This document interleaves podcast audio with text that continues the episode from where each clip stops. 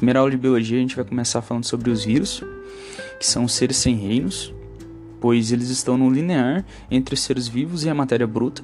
Eles são acelulares, eles não possuem um metabolismo próprio, portanto, eles são parasitas intracelulares obrigatórios. É, no seu centro se localiza o seu material genético, seja ele o DNA ou RNA. Há alguns vírus que possuem os dois, mas em geral é sempre DNA ou RNA. É, fica no centro e ao redor dele temos o capsídeo proteico, que é responsável por reconhecer a célula-alvo, além de proteger o material genético. Ele também tem uma biologia simples. Vale também falar que alguns vírus possuem é, uma membrana em volta desse capsídeo. Esses vírus são chamados de vírus envelopado. Ainda há alguns vírus que sofrem um processo de cristalização fora da célula-alvo, podendo resistir durante algum tempo em alguns ambientes. Uma coisa muito importante para se dizer é que as características para considerar o vírus como um ser vivo é sua capacidade de reprodução, mutação e a de evolução. Essa evolução implica numa variabilidade genética grande. Vamos falar agora como eles se comportam dentro da célula-alvo. Começando pelos vírus que possuem DNA como material genético.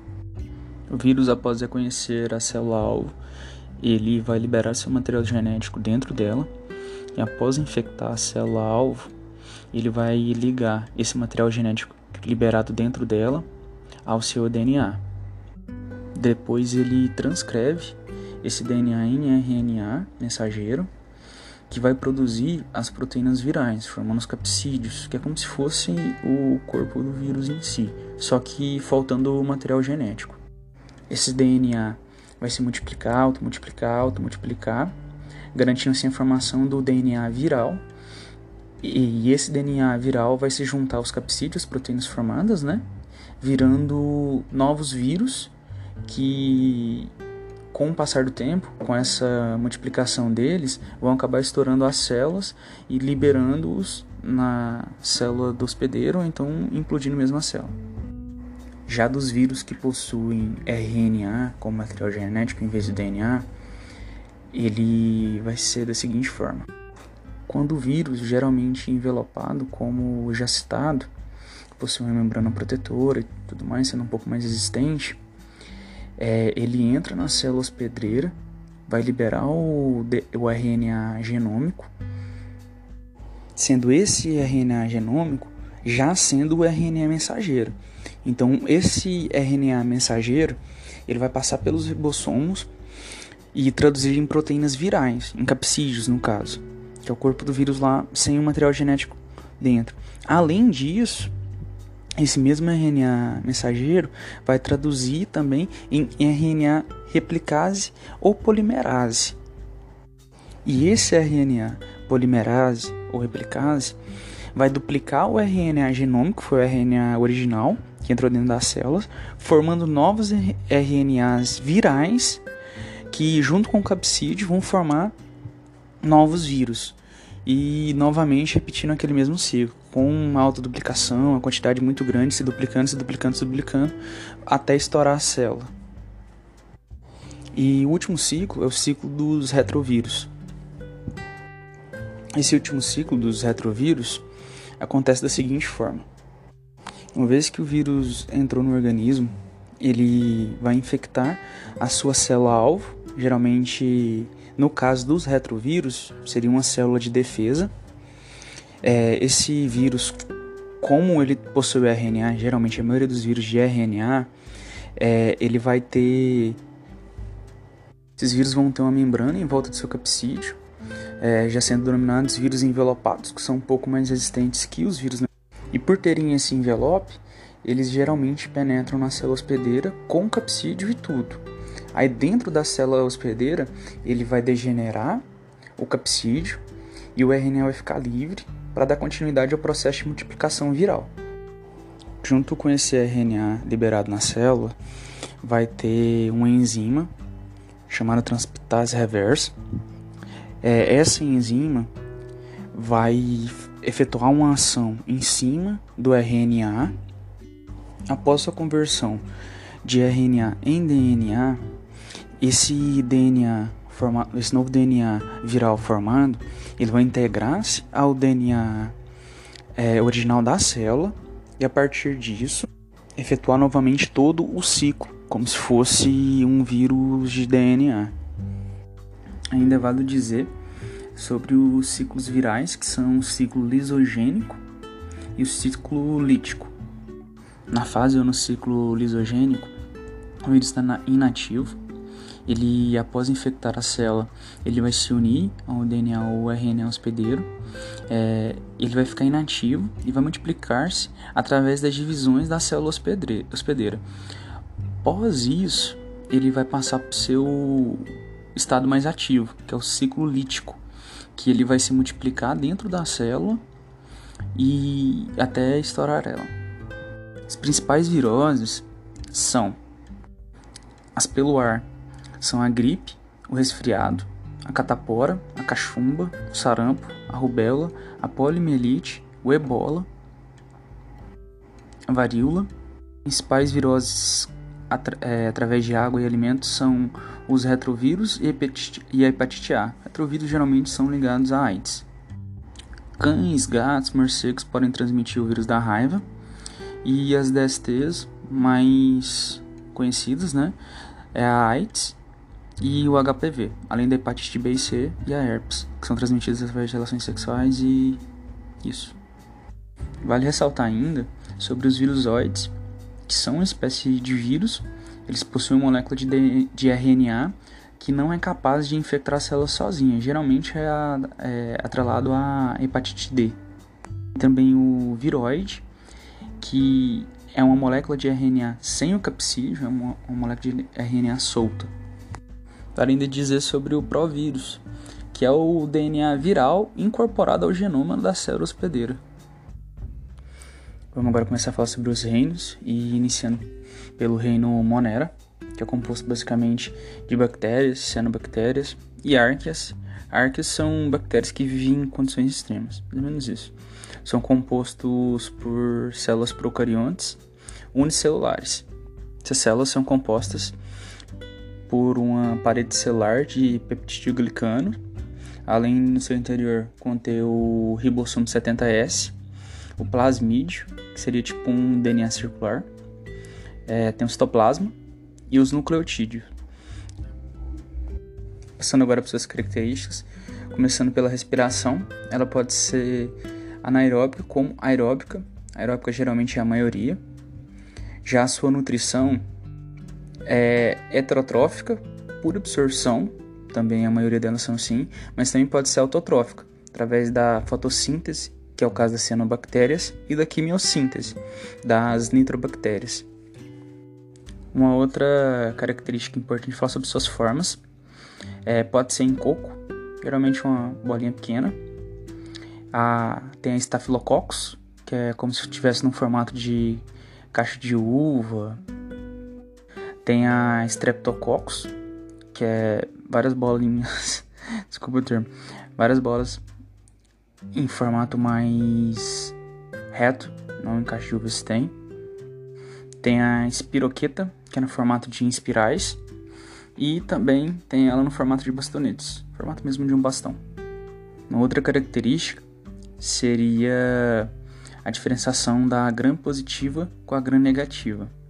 Geralmente essa coloração gram é quando se adiciona quando se adiciona uma substância na célula, pra, na bactéria, né, para saber qual que ela é.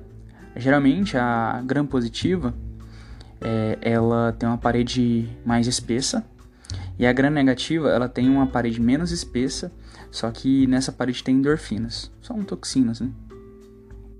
Quanto à sua reprodução, pode ser por divisão binária ou cisparidade, que é uma célula se divide em outras duas idênticas, ou pode ser por conjunção, que seria quando duas células é, não se juntam totalmente, mas ficam unidas por um peeling sexual, que seria que através de um trocar plasmídio, é, é como se duas células é, ficassem rentes uma com a outra e se, to se tocassem através desse peeling sexual, onde eles vão trocar os plasmídios. É, esse tipo de reprodução conjugada é, tem uma variedade genética maior. Uma outra forma de reprodução é a transformação, onde a bactéria absorve o DNA do meio, e a última é a de transdução, onde o vírus transfere o DNA de uma bactéria para outra.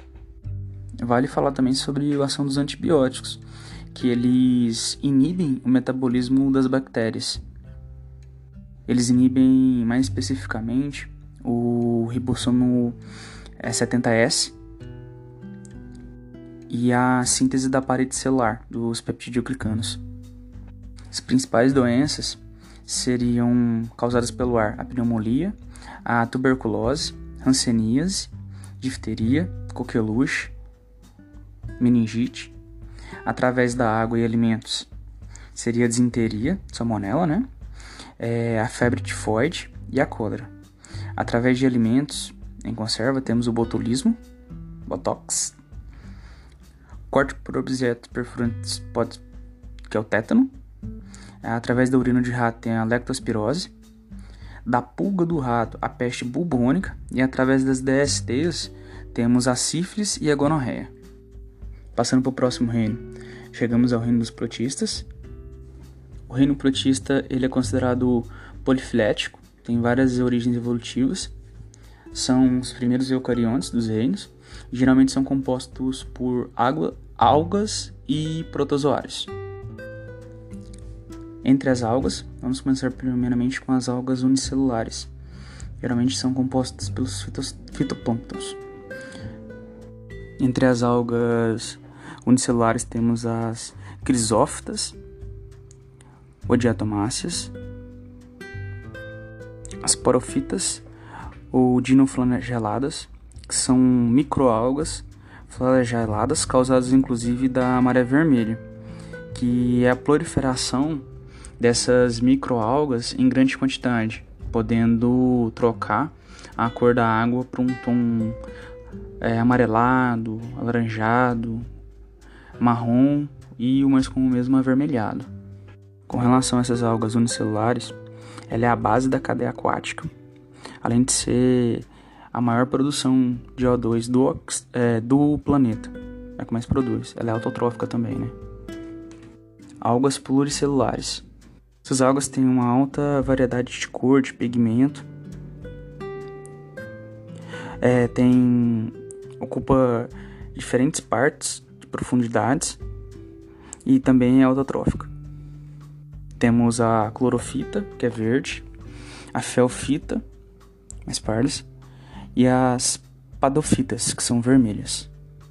O último membro do reino protista são os protozoários, são heterotóficos por ingestão e são unicelulares, sendo os principais ciliados. A maioria vive tem, uma, vida livre, flagelados ou mastogóforos. Exemplo, a Trypanosoma, Leishmania. E os esporozoários, que são aqueles que não se deslocam. Observação em relação aos protozoários e água doce, é, eles não, com o termo certo, eles não explodem, pois eles têm um vacúolo condríctil o pulswitch. Já as plantas, elas não também explodem, pois tem a parede celular que impede isso. Atua mais no seu controle de pressão osmótica. Principais protozooses são as decorrentes de água e alimentos contaminados, que é a amebíase e a giardíase. Através do cocô do gato temos a toxoplasmose. Do mosquito prego temos a malária.